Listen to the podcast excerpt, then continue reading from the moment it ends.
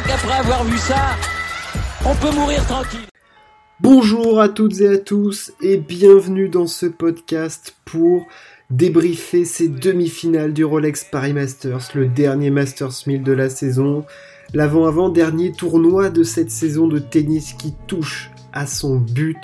On avait quatre joueurs qui ont marqué cette saison, évidemment Novak Djokovic, qui a joué pour le Grand Chelem calendaire, qui a marqué, qui a battu un nombre de records incalculables cette année. Il en a encore battu un hier en se qualifiant pour la finale en battant Hubert Hurkacz. Il terminera la saison numéro 1 mondial pour la septième fois. C'est un record en la matière. Il dépasse Pete Sampras et met Nadal et Federer dans le rétroviseur.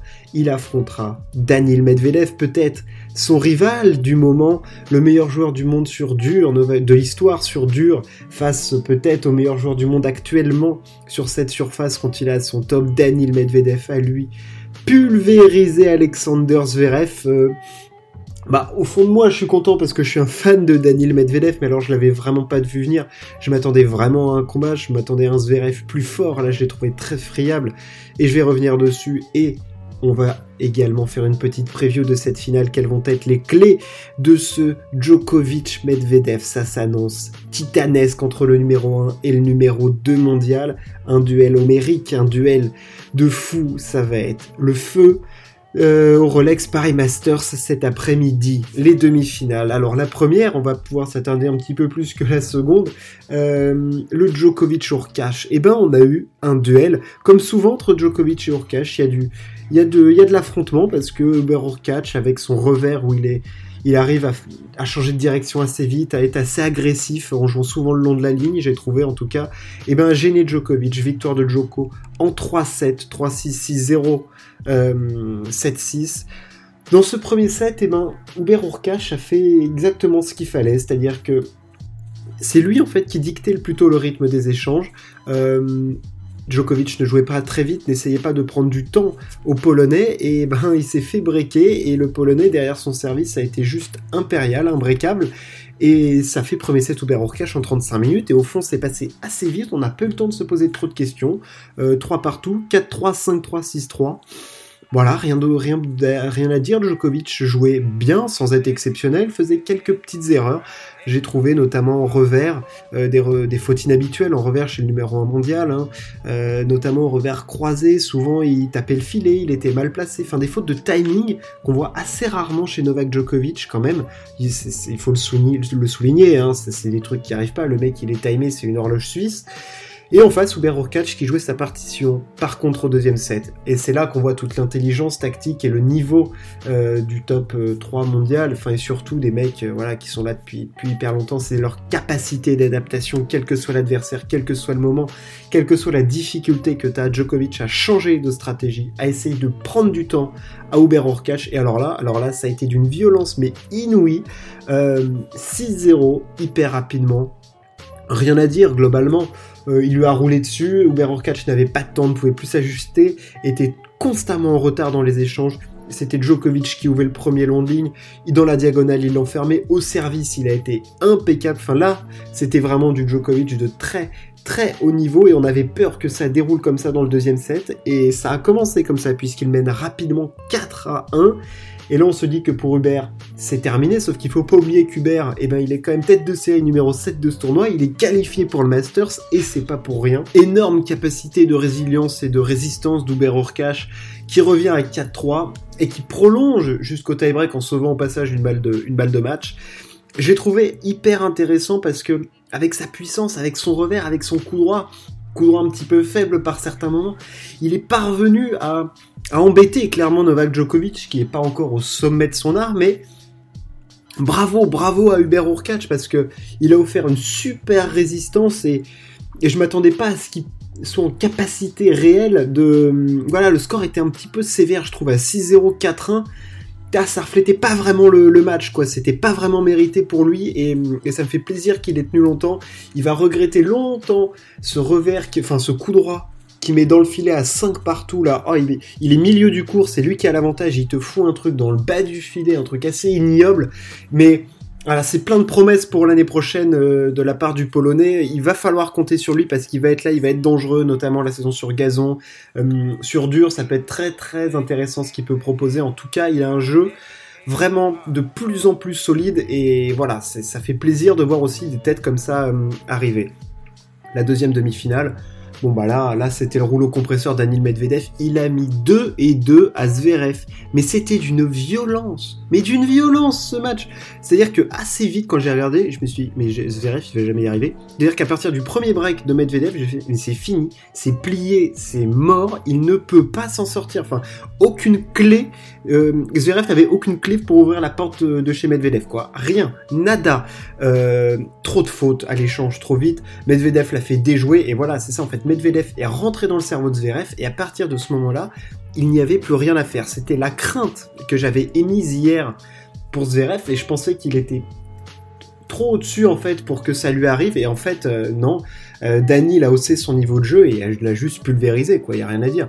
Que ce soit en coup droit, revers, tactique, service, tout, on a même revu Zverev nous faire des, doubles fautes.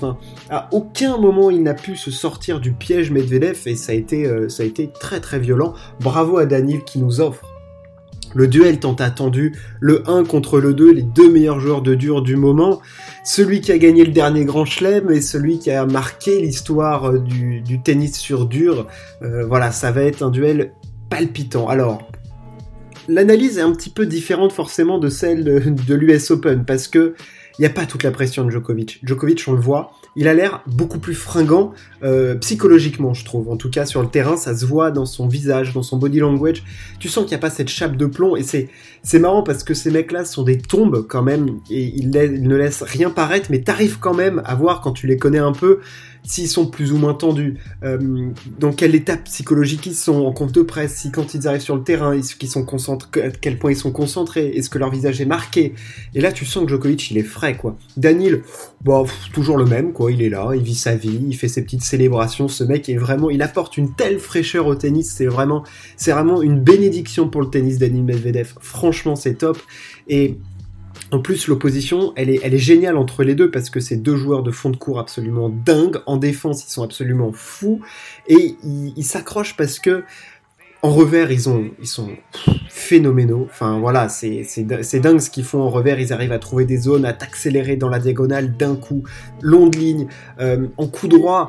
Medvedev, malgré sa technique un petit peu particulière, il peut t'envoyer des ogives, des pralines dans tous les sens. Joko, il, te, il peut changer ses trajectoires, il peut changer ses zones. Enfin, ils ont un panel de coups absolument dingue. Alors oui, dans le petit jeu, Djokovic aura toujours cet avantage un petit peu sur Danil, mais au service Medvedev, Hier, il a été, mais waouh, putain, ce qu'il a mis au service à Zverev, pop, pop, pop, pop, pop, la bomba.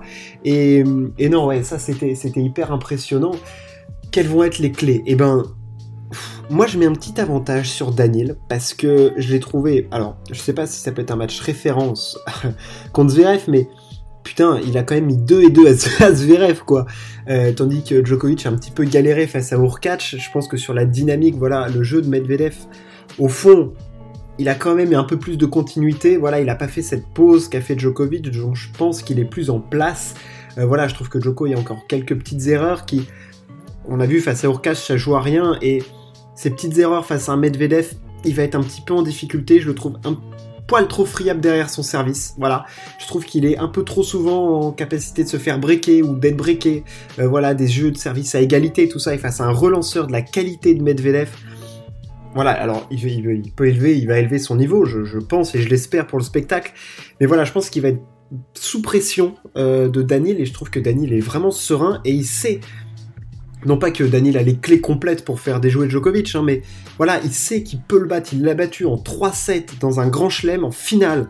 Donc il a quand même fait un truc immense, un truc énorme, et il a les capacités de le faire. Et je pense que voilà, Medvedev sait comment il peut battre Djokovic, voilà, en le déstabilisant au service, en lui envoyant des pruneaux, en lui rentrant dedans.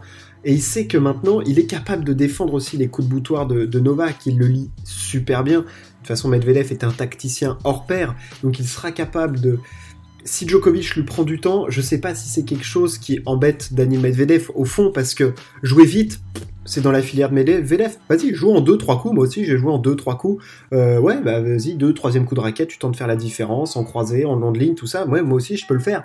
Donc, il a les réponses, Medvedev. Après, je pense que Djokovic, là où il peut être très très fort, c'est dans la façon qu'il a de, dicter le tempo et de changer le, le, le rythme du jeu. Ça, c'est un truc. S'il joue dessus et tout, oh la vache, là, là, il peut être, là, il peut être très très embêtant et c'est pour moi la clé de Djokovic, c'est ses changements de rythme. Un coup, euh, et puis je trouve qu'il le fait extrêmement bien en, coup droit. C'est-à-dire qu'en revers, il va être beaucoup plus métronome, euh, accélération, tout ça. En coup droit, je trouve qu'il a gagné en gestion du tempo, c'est assez fou. Euh, un coup, il va te faire un coup droit long ligne en accélérant. Un coup, il va te le faire bomber. Un coup, en croisé, il va te le faire long croisé à plat pour te prendre du, énormément de temps. Un coup, il va te le faire bomber pour que tu sois un petit peu déstabilisé, pour te faire reculer et te prendre du temps. Et après, bam, il va t'envoyer des coups à plat comme il sait faire avec très peu de lift. Enfin voilà, je trouve que ce coup droit qui était son coup faible pendant, enfin faible, on, s'entend hein, pendant, pendant des années, je trouve qu'il en a vraiment fait une arme et il, est, il est extrêmement impressionnant, Novak Djokovic, avec ce coup maintenant. Évidemment, comment ne pas parler du service? Parce que ça a été une des clés aussi de cette finale de l'US Open au service Daniel Medvedev est, tout simplement des meilleurs, si ce n'est le meilleur serveur du monde, euh, parce que il a cette capacité à s'offrir un nombre de points gratuits sur première et seconde balle absolument dingue, et c'est peut-être le seul fêlé du cerveau du circuit qui se dit je vais servir une seconde comme une première. Et il a un tel niveau de service, une telle confiance en ce coup qu'il est capable de le faire à tout instant, et ça c'est une force absolument phénoménale chez le russe. Et, et c'est là-dessus que quand on sait le niveau de, de relance de Djokovic, c'est-à-dire que Djokovic, c'est pas juste un mec qui va remettre la balle dans le cours, c'est-à-dire que c'est un mec qui va être sur la trajectoire, qui va t'anticiper, c'est-à-dire que Djokovic sait avant toi où toi tu vas servir. et c'est là où il est extrêmement fort. Et après, il va être capable de te la mettre dans la zone qu'il veut, quoi. C'est, fou. Même quand il est, on le voit faire ses extensions, il te la met où il veut. Enfin, je veux dire, ce mec est dingue de toute façon, c'est juste génial à regarder, quoi. C'est, c'est fou. Ce match va être fou et d'avoir ces deux-là à Paris en finale sur dur, on ne peut qu'en profiter. Régalez-vous devant ce match. On se retrouve très très vite. Ciao. À plus.